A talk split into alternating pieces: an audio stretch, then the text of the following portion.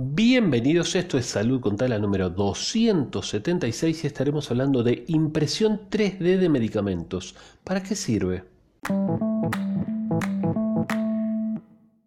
¿En qué consiste la impresión 3D de fármacos y va a cambiar la forma de tomar medicamentos? Son las preguntas que se hacen en esta nota del diario 20 minutos. Las tecnologías 3D tienen cada vez más aplicaciones en la medicina, desde el desarrollo de implantes o prótesis individualizados hasta la impresión 3D de medicamentos más personalizados y adaptados a distintos pacientes. Y es que aunque suene un poco espectacular, se puede imprimir incluso hasta un trozo de piel para un trasplante y la impresión de medicamentos en 3D podría facilitar un poco el día a día de muchas personas polimedicadas.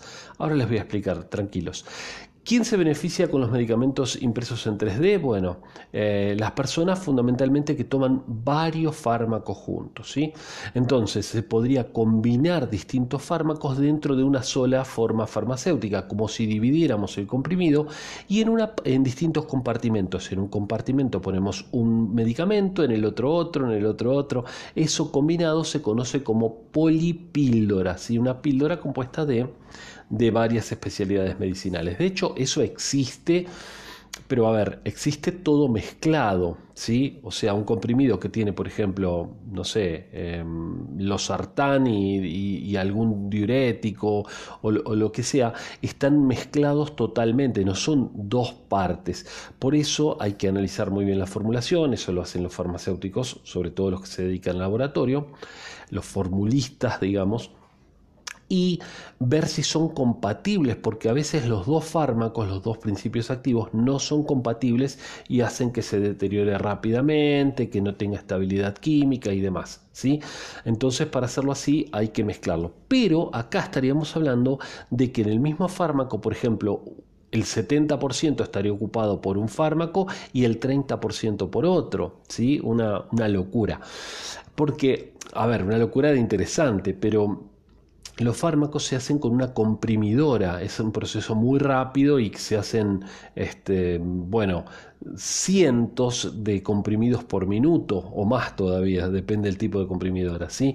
En este caso habría que imprimirlo con una impresora que se alimentaría de dos tolvas o tres tolvas donde se pondrían los polvos para poder imprimir eso y sería realmente costoso. Pero bueno, por ejemplo dice que se podrían imprimir también en, formas de caramelos para los niños. Bueno, eso también sería un poco peligroso por si el niño se, se, se acostumbra. Pero bueno, la realidad es que se utilizan este tipo de fármacos desde el año 2015. ¿eh? La FDA ya lo aprobó para un fármaco que se llama Spritam eh, para la artritis reumatoide. ¿sí?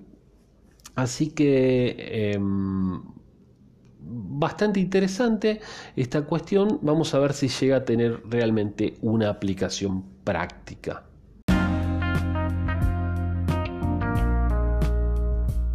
Amigas, amigos, espero que les haya interesado este episodio. Aprendimos un poquitito más sobre medicamentos, salud y demás. Así que ya saben, Salud con Tala, tu podcast diario de salud, tu dosis diaria de salud. Nos eh, estamos viendo en el día de mañana. Recuerden seguirnos en las redes sociales, en todas nos encuentran como Instituto Taladriz.